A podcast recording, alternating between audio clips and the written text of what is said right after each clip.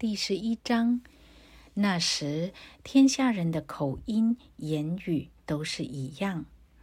他们往东边迁移的时候，在士拿地遇见一片平原，就住在那里。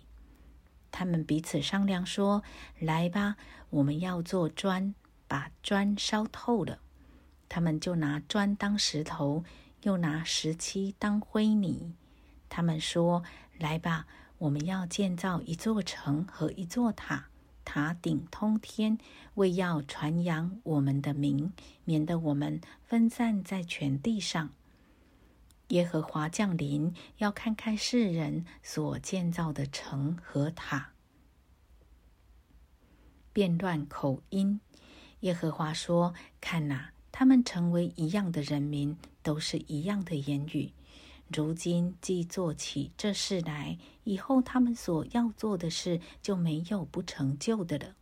我们下去，在那里变乱他们的口音，使他们的言语彼此不通。”于是耶和华使他们从那里分散在全地上，他们就停工不造那城了，因为耶和华在那里变乱天下人的言语，使众人分散在全地上，所以那城名叫巴别。闪的后代记在下面：洪水以后两年，闪一百岁，生了亚法沙。闪生亚法沙之后，又活了五百年，并且生儿养女。亚法沙活到三十五岁，生了沙拉。亚法沙生沙拉之后，又活了四百零三年，并且生儿养女。沙拉活到三十岁，生了希伯。沙拉生希伯之后，又活了四百零三年，并且生儿养女。希伯活到三十四岁，生了法勒。希伯生法勒之后，又活了四百三十年，并且生儿养女。法勒活到三十岁，生了拉吾。法勒生拉吾之后，又活了两百零九年，并且生儿养女。拉吾活到三十二岁，生了西路。拉吾生西路之后，又活了两百零七年，并且生儿养女。西路活到三十岁，生了拿赫。西路生拿赫之后，又活了两百年，并且生儿养女。拿赫活到二十九岁，生了他拉。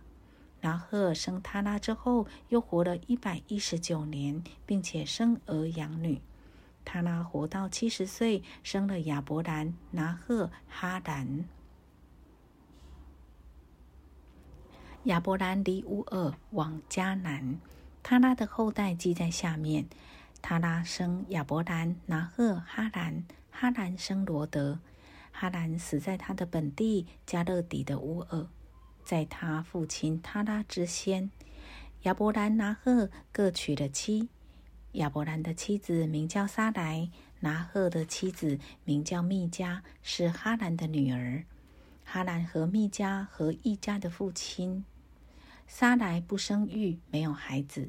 他拉带着他儿子亚伯兰和他孙子哈兰的儿子罗德，并他儿父亚伯兰的妻子撒来，出了加勒底的乌尔，要往迦南地去。